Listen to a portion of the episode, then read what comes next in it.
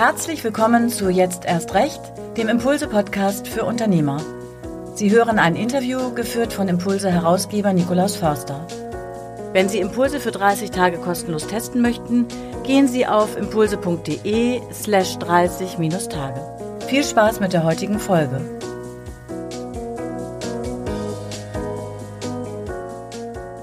Ja, ich begrüße Sie ganz herzlich zum Impulse-Podcast Jetzt erst recht. Impulse, das Unternehmernetzwerk äh, in Deutschland. Und jetzt erst recht, warum? Weil gerade dann, wenn es schwierig ist, wenn Krisen da sind, ist eigentlich, muss man sagen, für Unternehmer die beste Zeit, um sich neu zu finden, um neue Dinge zu starten, vielleicht sogar. Und ich freue mich, dass wir heute zwei Unternehmer zu Gast haben aus dem Rheinland, aus dem Kreis Heinsberg, nämlich Carsten Finke und Ralf Aldenhofen. Herr Finke, Herr Alu, wollen Sie sich kurz vorstellen und vor allem Ihre Firmenname lautet Imperfektion, Imperfection. Wollen Sie kurz äh, sagen, was es damit auf sich hat? Ja, sehr gerne. Vielen lieben Dank. Ähm, ja, mein Name Carsten Finke. Ja, wie schon gesagt, bin aus dem wunderschönen Rheinland. Ähm, ja, wir haben uns 2017 haben wir uns dazu entschlossen, uns in die Selbstständigkeit, in dieses Wagnis äh, zu begeben und ja, dann sucht man natürlich immer irgendwo gerne einen Namen, einen Unternehmernamen. Und ja, unser, unser Ansehen, unser, unser großes Bestreben war im Unternehmen halt immer eine perfekte Arbeit abzugeben. Und äh, ja, so ist dann gekommen, dass wir den Namen Imperfektion genannt oder da, das es dazu gebracht haben. Das war Herr Altenhofen Ihre Idee oder war es die Idee von Herrn Finke? Nein, die ursprüngliche Idee ist äh, von Herrn Finke. Man muss ganz klar sagen, dass äh, er da der kreative Kopf ist in solchen äh, positiven Wortspielen, wirklich positiv. Und der Name ist halt einfach Programm. Entweder liefern wir wirklich perfekte Arbeit ab, was äh, unser Ziel und unser Streben ist, und ähm, selbst in dem Erstkontakt haben sie bedingt durch den Namen einfach einen super Aufhänger, so dass sie in Dialog kommen. Ähm, der Dialog fängt meistens freundlich und äh, mit einem Lächeln an und äh, ist einfach eine tolle Basis, um dann die entsprechenden Lösungen für unsere Kunden äh, zu suchen und zu finden. Ja, vor allem hoher Anspruch, ne? In Perfektion, dass irgendwie die Kunden auch die Erwartung haben, bitteschön, es muss dann auch bitte perfekt sein. Aber muss schon Ziele haben. Ja, ähm, wir reden heute über das Thema Automatisierungstechnik oder das ist zumindest äh, das, wo Sie halt äh, eine wichtige Rolle spielen. Sie haben vor vier Jahren angefangen, sich zusammenzuschließen, eigentlich auf der grünen Wiese angefangen. Vielleicht bevor wir jetzt in die Krise hineinstecken nachher, ganz kurz dieser Start. Also 2017. Ähm, Sie haben mich damals zusammengeschlossen und was war die Grundidee, eine eigene Firma zu gründen? Die Grundidee ist eigentlich, äh, die ist schon ganz viele Jahre vor 2017 äh, gefallen und ähm, Carsten Fink und ich, wir kennen uns jetzt 24 Jahre, wir haben nächstes Jahr Silberhochzeit, wenn man so will. Ähm, wir haben die 24 Jahre, die wir bis heute haben, immer in irgendwelchen Parallelen bestritten und ähm, haben auch privat äh, seitdem, oder es ist eine sehr enge Freundschaft und haben auch immer wieder Privatkontakt ähm, gehabt über die 24 Jahre bis heute. Und ähm, der Carsten Finke wird da gleich bestimmt auch sagen, vom, vom Typ her Stratege, Visionär, immer drei bis fünf Jahre weit weg, immer ein Seil um Bein, damit ich ihn wieder einfangen kann. Äh, kann. Und ich denke so maximal drei Monate im Voraus, drei bis sechs Monate und bin im Hier und Jetzt. Und äh, war so damals die Bremse. Und so das erste Mal hat er gefragt, 2013, sagt er jetzt selbstständig? Nee. Dann hat er nochmal gefragt und in den 2017 hatte er mich dann so weit, ähm, dass ich dann den Mut gefasst habe und ähm, aus Sicht heute muss ich sagen, in Verbindung mit Carsten Finke die beste Entscheidung. Also ein perfektes Paar, Herr Finke, ja? Ja, ich, ich glaube tatsächlich. Ähm, das sind äh, zwei Charaktere, die, die dort äh, aufeinander geprallen an der Stelle. Beide definitiv immer ein, ein festes Ziel vor Augen und ja, eine schon, auch, auch der Ralf, immer auch eine visionäre, einen visionären Blick an der Seite. Ähm, aber nur visionär sein im Unternehmen, in einer Beziehung, das funktioniert nicht, weil dann verläuft man sich und man fängt alles Mögliche an und man, man würde nichts fertig bekommen. Und das ist die schöne Ergänzung. Der Ralf, der setzt sich hin, der, der hat das technisch so stark durchdrungen und so konsequent und arbeitet die Dinge dann auch ab. Meine Person ist da so ein bisschen wibbeliger. Ähm, ich springe sehr gerne auf ein, ein leuchtendes Licht an und äh, äh, ja, versuche viele Dinge und äh, ja, sicherlich muss ich an der einen oder anderen Stelle auch mal gebremst werden, aber ähm, ich habe das Riesenglück, dass der Ralf mir da an der Stelle mit vertraut und ein riesen, ein, ein riesen ja, Vertrauensvorsprung gibt und ja, deswegen funktionieren die Sachen. Ja, bevor wir jetzt gleich zusammen in die Krise schlittern und gucken, was eigentlich da passiert ist, äh, äh in der Corona-Zeit vor allen Dingen, vielleicht ganz kurz noch ein Wort zum Thema Automatisierungstechnik. Ja? Also wo ist Ihr USP? Was können Sie, was andere nicht können? Also von der Überschrift würde ich erstmal sagen, ähm, wenn man jetzt nur das Wort Automatisierungstechnik nimmt, ähm, sind wir vergleichbar mit jedem. Das fällt aber dann spätestens zu dem Zeitpunkt, wenn man sich einfach anguckt, auf welchen Märkten und mit welchen ähm, Medien oder Hilfsmitteln oder Produkten wir arbeiten. Und äh, dass wir uns da eigentlich nicht wie ein normaler Automatisierer verhalten, der halt seine Kerndisziplin umsetzen möchte, also die reine Automatisierung und bezogen auf die Standardprodukte, die man halt immer und ewig verwendet hat, sondern wir schauen uns auch ganz neue Dinge an, die dann, wie es wird auch bestimmt gleich ein Thema noch werden, die in die Richtung mit 5G gehen, also in Mobilfunknetze, die äh, neue Wege in der Robotik gehen, die mit künstlicher Intelligenz zu tun haben. Alles Dinge, die halt zukunftsorientiert sind, ähm, wo man am Anfang ähm, kämpfen muss, wo man auch bestimmt Lehrgeld zahlt. Ähm, aber wir sind dann halt vorne dabei und können dann irgendwann äh, sagen, wir sind soweit, wir können es unseren Kunden anbieten, wenn vielleicht andere sagen, so, jetzt finden wir es auch interessant und springen mit auf. Wir wollen mit dabei sein und zwar von vorne. Ja, wir, wir sind sonst immer sehr stark in den in dem Automobilsektor sind wir unterwegs. Wir sind bei den ja bei den großen namhaften Automobilisten. Da dürfen wir überall mitarbeiten haben dafür ein ganz, ganz tolles Team an, an unserer Seite und einen tollen Zugang, sind aber auch in der Nahrungsmittelindustrie, wir machen Schwerindustrie. Also das heißt, wir sind äh, mit anderen Worten, wir sind schon sehr offen und wissbegierig und auch wissbegierig für neue Sachen. Ja. Und jetzt gehen wir mal in die Krise hinein. Wir gehen direkt nach Heinsberg. Ich weiß, Heinsberg ist jetzt berühmt geworden durch die Corona-Krise. Viele kannten Heinsberg vorher gar nicht.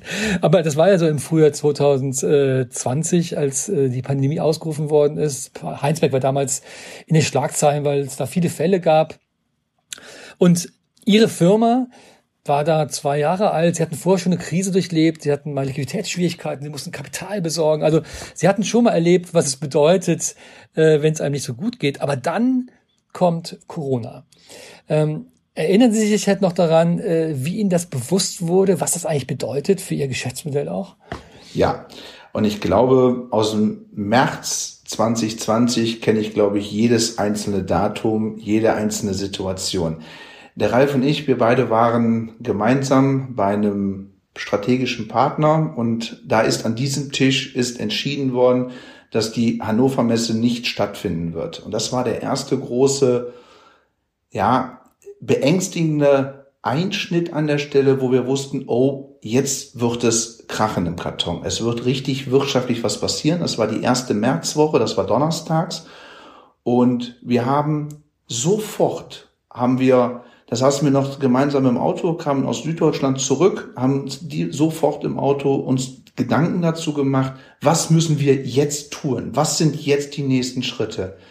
Wir hatten zwar auf der einen Seite die Auftragsbücher voll, wir hatten sehr viel zu tun. Wir wussten aber sofort auf der anderen Seite, da wird sich ganz viel verändern.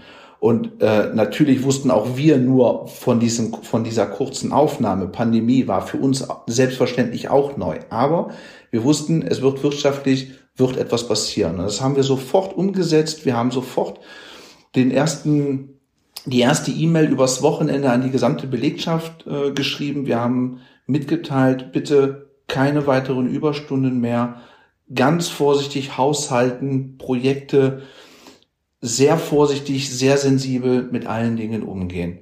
Und da war uns zu dem Wochenende war uns noch nicht bewusst, dass uns der Kreis Heinsberg äh, nahezu das Genick brechen wird. Das wussten wir noch nicht. Das haben wir dann erst festgestellt an dem Dienstag, an dem 12. März, war das das Datum, wo wir mit unserem Heinsberger Kennzeichen das erste Mal an bei Unternehmen, ja, man muss es wirklich so sagen, vom Hof gejagt worden sind. Also äh, wir mussten tatsächlich, durften nicht das Gelände betreten und wussten, wir kriegen damit nicht unsere Arbeit getan. Und das waren die ersten wirklich gravierenden, direkte Wege, die äh, die, die Imperfektion angegriffen hat.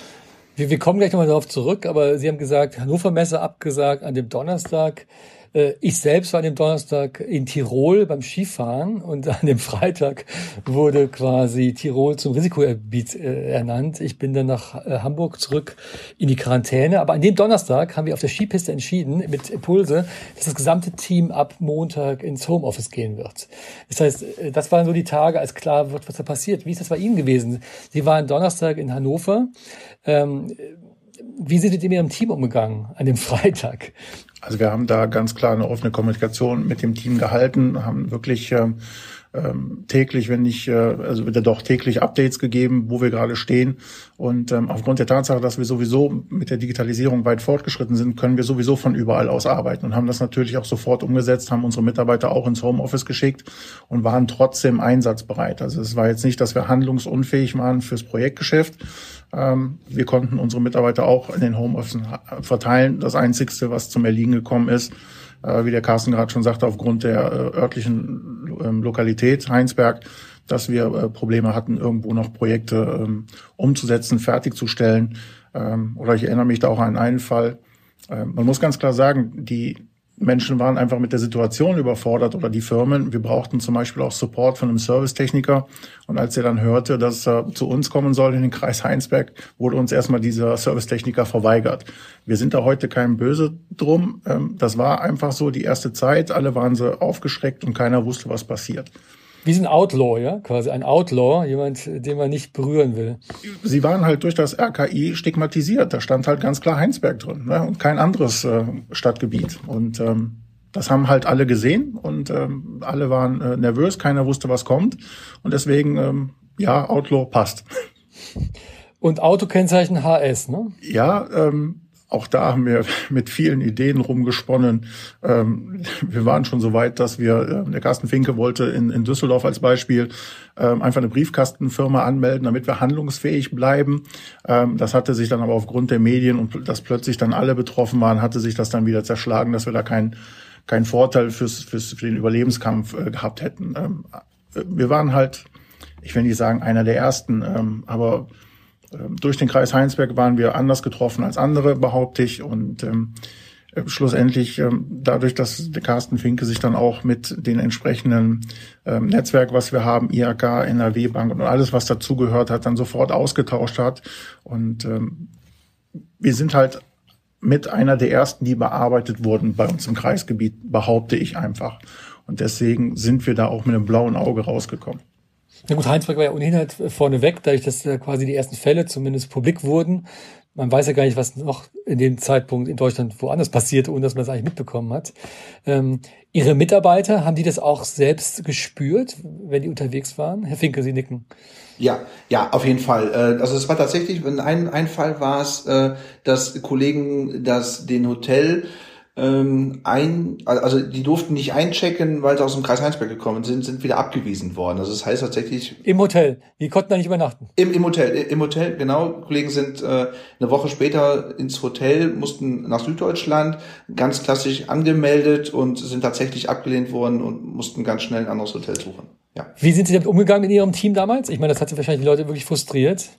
Ja, also ganz klar, Kommunikation, Kommunikation, Kommunikation. Das war so wichtig, so elementar wichtig, alle Kollegen immer aufzusynchronisieren und auch Dinge mitzuteilen, die in dem Moment vielleicht nicht so gut sind, also wie Kunden, die ähm, abgesprungen sind, äh, beziehungsweise nicht abgesprungen, aber wir sind aus, aus Verhandlungen ausgeschlossen worden, äh, aus größeren Verhandlungen, wo wir einfach nicht mitverhandeln durften.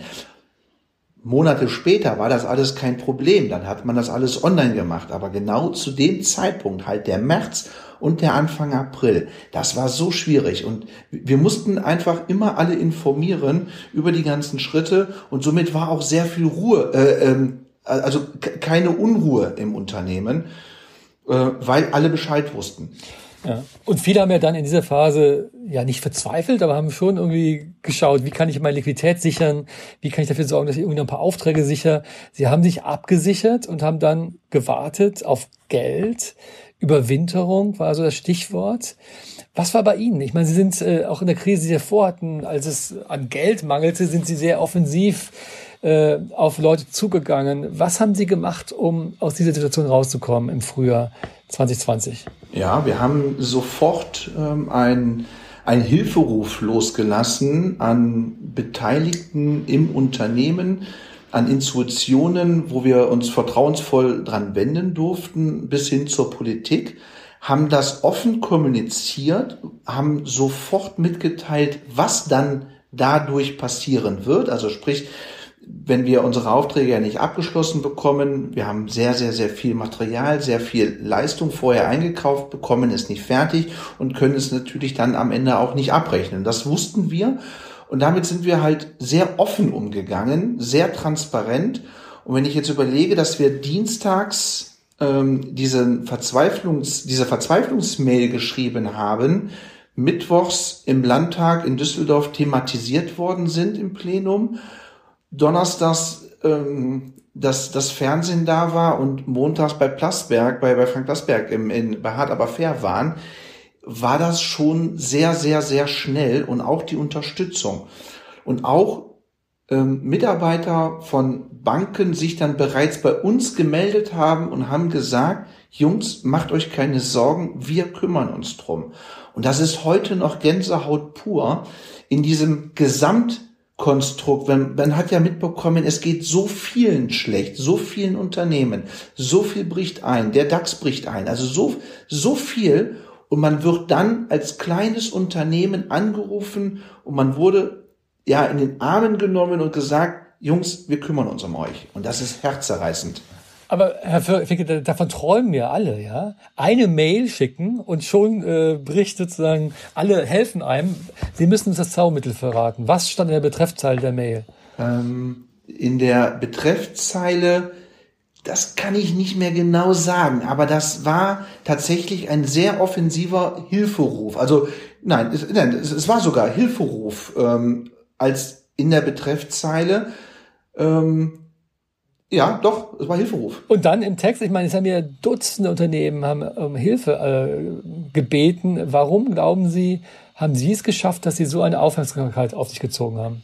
Ich glaube, weil wir vorher schon sehr viel Vorarbeit geleistet haben. Also sprich, äh, wir haben uns ja auch mit dem Netzwerk ausgetauscht, wo es uns auch gut ging oder gut äh, gut gegangen ist. Und wir müssen nicht nur Hilferufe machen, wenn es einem schlecht geht. Äh, man darf auch so mit den Institutionen zusammenarbeiten, äh, die wirklich sehr, sehr, sehr tolle Arbeit dort leisten an, an den Stellen, die man, ja, da sind wir heute noch so dankbar drum, ne, dass die, dass die so schnell eingesprungen sind.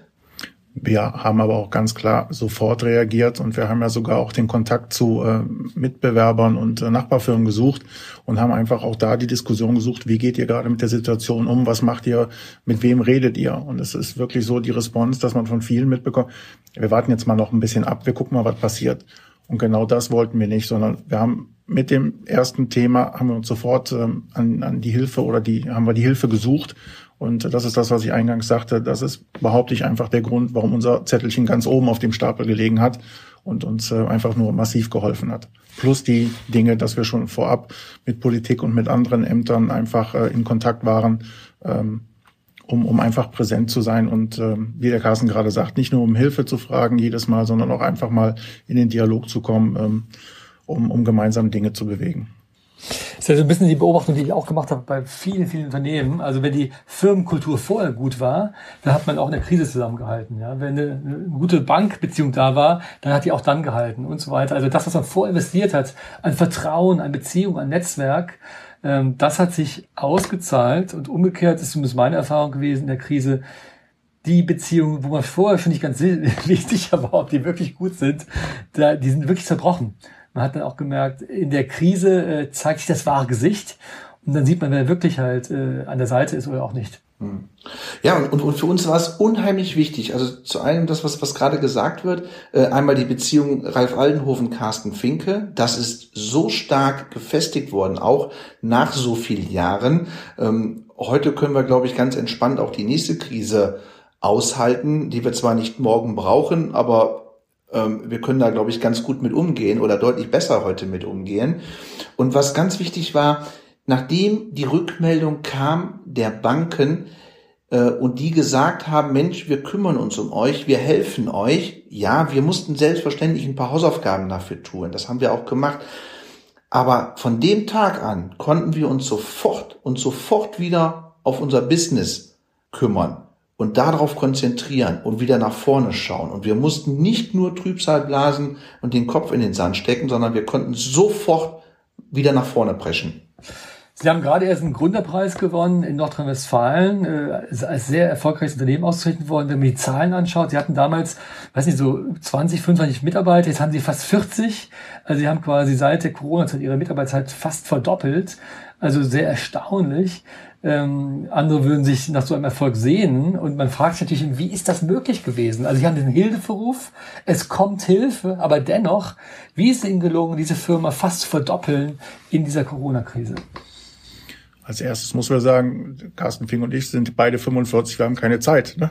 Also, also wir müssen jetzt Gas geben und ähm, wir haben einfach die also nachdem wir diesen Befreiungsschlag hatten, dass wir wussten, Liquidität ist gesichert für den Rest des Jahres, haben wir uns einfach aufgrund der Tatsache, dass wir diesen wirklich diese diese Vollbremsung hatten auf das operative Geschäft, haben wir uns einfach mal angeguckt, was passiert eigentlich neben dem Hamsterrad, weil durch das Projektgeschäft sind sie kontinuierlich unter unter Dampf und machen einfach die Dinge weiter, auch wenn sie wissen, dass irgendwelche Dinge ähm, vielleicht nicht so gut laufen und auch aufgrund der wachsenden Anzahl von Mitarbeitern, dass man vielleicht ähm, andere Führungsstile einführen muss. Und äh, durch diesen Break haben wir es dann geschafft, die Sachen zu bewerten und haben unser Unternehmen einfach nochmal komplett an der Stelle umgekrempelt, ist das falsche Wort, sondern wir haben Dinge aufgebaut, weil wir halt ähm, von 25 auf 40 Leute einfach gemerkt haben, das ist nicht mehr handelbar durch ein oder zwei Personen, sondern wir haben äh, Hierarchien eingebaut mit Abteilungsleiter, mit technischem Leiter und äh, haben auch verschiedene Tools eingeführt, damit äh, Projekte ordentlich ähm, äh, kontrolliert werden können, Dokumentmanagementsystem, all solche Dinge, die man braucht, ähm, um einem das Leben leichter zu machen und auch besser zu digitalisieren und haben einfach in dieser Zeit ein Gerüst geschaffen, dass wir jetzt darunter einfach sauber und gesund wachsen können, ohne dass wir sofort wieder anfangen zu straucheln. War das nicht eine Achterbahnfahrt auch für das Team? Also das Team geschlagen durch Corona, äh, nicht wissen, wie es weitergeht, dann kommt die Hilfe und dann geht dieses enorme Wachstum los. Also wie ist das Team damit umgegangen? Also das größte Problem sind die Vorgesetzten. Dann nehme ich jetzt mal äh, Carsten Fink oder mich, weil bis jetzt waren die Mitarbeiter gewohnt, dass sie mit jedem Problem zu uns kommen können. Können sie auch heute noch. Wir reden über, wenn es Probleme sind, äh, die uns wirklich betreffen, dann, dann haben wir auch ein offenes Ohr. Aber wenn es halt technische Probleme sind oder projektbezogene Probleme, ähm, dann mussten unsere Mitarbeiter und auch wir lernen, dass es da jetzt erst ein anderes Bindeglied dazwischen gibt. Ja, und dass wenn wir auch Dinge haben, die wir gerne umsetzen möchten mit dem Team oder im Projekt, dass wir die mit den entsprechenden Führungskräften erstmal ähm, äh, umsetzen müssen, damit die das weiter an ihre äh, Mitarbeiter kommunizieren. Ähm, es war ein spannender Prozess, gelingt uns nicht äh, immer, auch bis heute. Ähm, wir überfahren da vielleicht manchmal noch den einen oder anderen, aber wir geloben da Besserung. Herr Fick, wie würden Sie das beschreiben, diese Zeit? Also wie ist Ihnen das gelungen, diese Verdopplung hinzubekommen? Ja, Mut, Mut nach vorne, ähm, weiterschauen und wir haben auch gerade während der Zeit, während Corona, haben wir haben wir komplett andere Denkansätze ähm, gesucht und auch umgesetzt. Wir haben Partnerschaften aufgebaut mit, mit großen Herstellern, die, wo wir vorher auch schon eine gute Beziehung zu hatten, aber es dann in, genau in dem Moment deutlich, deutlich verstärkt, um auch da andere Wege zu suchen. Wir haben mit drei unterschiedlichen Unternehmen, haben wir ja, dadurch, dass es ja keine Messen gab, haben wir natürlich Online-Veranstaltungen gemacht. Wir haben sehr viel Energie und für unsere Verhältnisse auch sehr viel Geld da rein hinein investiert an der Stelle, ohne dass man direkten Output bekommt. Und ja, auch da haben wir gerne Dinge versucht, aber lieber einen schlechten Versuch, als wir einfach gar nichts machen. Und das war, das war für uns der, der Weg, dass dann auch andere zu uns gekommen sind und gesagt haben, Mensch, das ist ja super, was ihr da macht. Ähm, sowas ähnliches brauchen wir jetzt. Lasst uns mal darüber diskutieren oder darüber sprechen. Wenn Sie jetzt zurückblicken, es ist schon wieder ja eineinhalb Jahre vergangen seit der, seit der Pandemie und Sie haben es wirklich geschafft, ein Turnaround. Also wenn Impulse noch ein Turnarounder-Preis vergeben würde, das haben wir mal gemacht vor vielen Jahren, äh, dann wären Sie bestimmt ein heißer Kandidat. Aber was würden Sie sagen, rückblickend waren so die wichtigsten Erfolgskriterien, um das zu schaffen? ähm, gerade eben schon zweimal gesagt, also tatsächlich, also das ist für mich das Aller, Allerwichtigste gewesen, ähm, die Kommunikation zur Mannschaft aufrechterhalten, keine Wissensbarrieren aufbauen, das uneingeschränkte Vertrauen, Ralf Aldenhofen, Carsten Finke, gegenseitig, dass man auch da schnell und unbürokratisch entscheiden kann, dass man Dinge schnell voranbringen kann. Das ist enormst wichtig. Das ist, ähm, ich glaube, sogar elementar wichtig, dass man schnell entscheidet und auch wenn da sicherlich mal eine oder andere Fehlentscheidung da ist. Aber wenn wir alle Dinge nur immer auf Abwarten gesetzt hätten und wir gucken mal und wir schauen mal, wie sich nächste Woche irgendwelche Zahlen entwickeln oder was nächste Woche oder im nächsten Monat vielleicht dann für Regeln sind, das funktioniert nicht. Wir müssen schnell entscheiden. Und das geht nur mit dem uneingeschränkten Vertrauen gegenseitig. Das ist nach 24 Jahren da und dann kann man auch viele Dinge über Augenkontakt einfach schnell absegnen. Das ist bei uns, also geht wirklich Sekundenschnelle. Also die, der Kindergarten, wie alt waren Sie, als Sie sich kennengelernt haben? Äh, 18, ne? Äh, nee, eher. 17, glaube ich. 17, glaube ich. 18 oder 17, sowas. Also in der Teenagerphase 21, wenn man die 24 jetzt äh, zurücknimmt von 45. Ne? Okay. Nein, ja, wir, wir, haben uns in der Technikerschule das erste Mal kennengelernt und ähm, ja, seitdem, ja, ich bin eigentlich Einzelkind, habe jetzt einen Bruder gekriegt irgendwann. Es ist so lange her, dass die Zahlen verschwimmen. Ähm, also blindes Vertrauen, äh, was natürlich auch wichtig fürs Team ist, dass man das Gefühl hat, die, die, die Geschäftsführung ist dann, äh, zieht an einem Strang. Was ist mit Zweifeln? Also haben wir, gab es keine Tage, wo Sie gezweifelt haben, ob es der richtige Weg ist? Wir, wir haben ganz viele Dinge, wo wir sagen, wir probieren da jetzt mal was aus, ähm, ähm in, in, in, vielleicht in einem neuen Produkt, in einer neuen Idee. Ähm, natürlich sind da Zweifel. Ähm, aber das gehört halt in, in, meinen Augen jetzt einfach dazu. Ähm, wenn die Vorteile überwiegen, müssen wir es ausprobieren. Wir werden nicht überall positiv rauskommen. Wir fallen auch mit Dingen auf die Nase. Ähm, aber wie heißt es dann so schön, wieder Krönchen richten, aufstehen, weitermachen.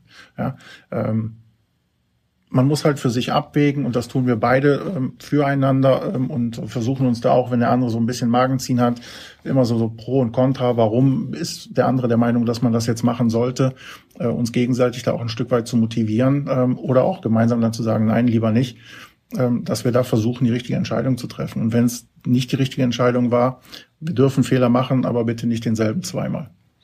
Herr Finke, äh, Herr Aldenhofen hat sich eben als Bremse beschrieben, äh, seine Rolle. Sie prechten nach vorne äh, und er muss dann hin Sie mal zurückhalten. Jetzt in dieser Krisenphase war das auch so? Waren Sie froh, auch mal eine Bremse zu haben?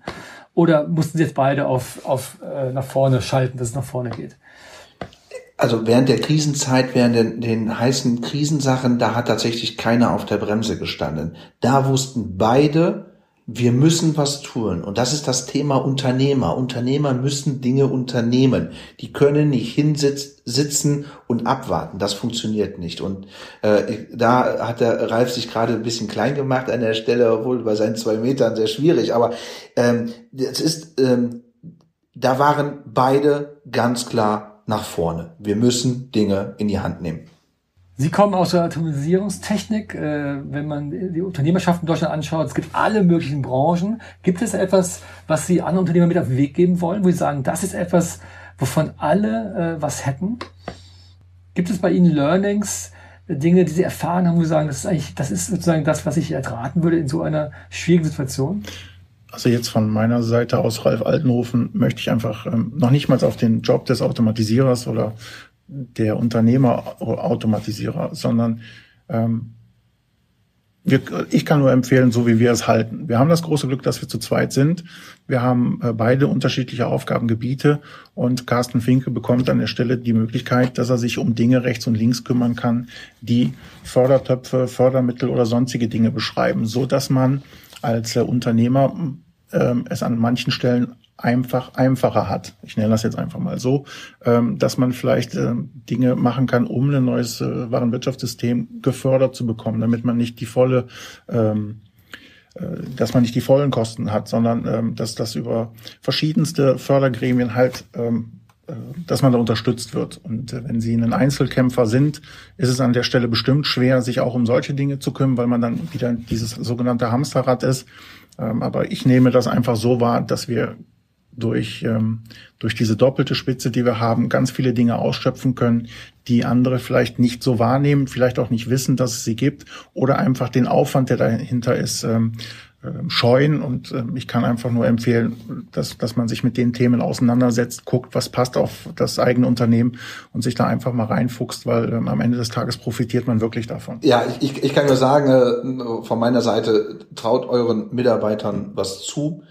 Die können das, die wollen das, die wollen, die wollen die Herausforderung haben. Die kriegen das umgesetzt. Also Vertrauen in das Team und ich nehme auch mit, neben dem Netzwerk und Fördergeldern äh, am besten sich einen Bruder auszuwählen, ne, Herr Altenhofen. Das gelingt aber nicht jedem, aber bei Ihnen zumindest ist das gelungen. Also auch ein tolles Beispiel halt, äh, wir haben ja auch viele Familienunternehmen, wo Brüder an der Spitze sind oder Geschwister, aber hier jetzt ein, ein Beispiel, wo zwei Gründer so seit Jahrzehnten, seit 24 Jahren zusammen sind, dass es eben auch die Stabilität für den Erfolg sehr, sehr wichtig ist. Vielen Dank, Herr Finke, vielen Dank, Herr Allenhofen. Eine sehr beeindruckende Gründergeschichte, eine Turnaround-Geschichte mitten in der Corona-Phase. Ein Unternehmen, das sich quasi fast verdoppelt hat. Ich danke Ihnen, dass Sie heute dabei waren. Und ja, wünsche allen, die zugehört haben, hoffentlich ein paar Impulse, die man mitnehmen kann in die eigenen Firmen. Vielen Dank.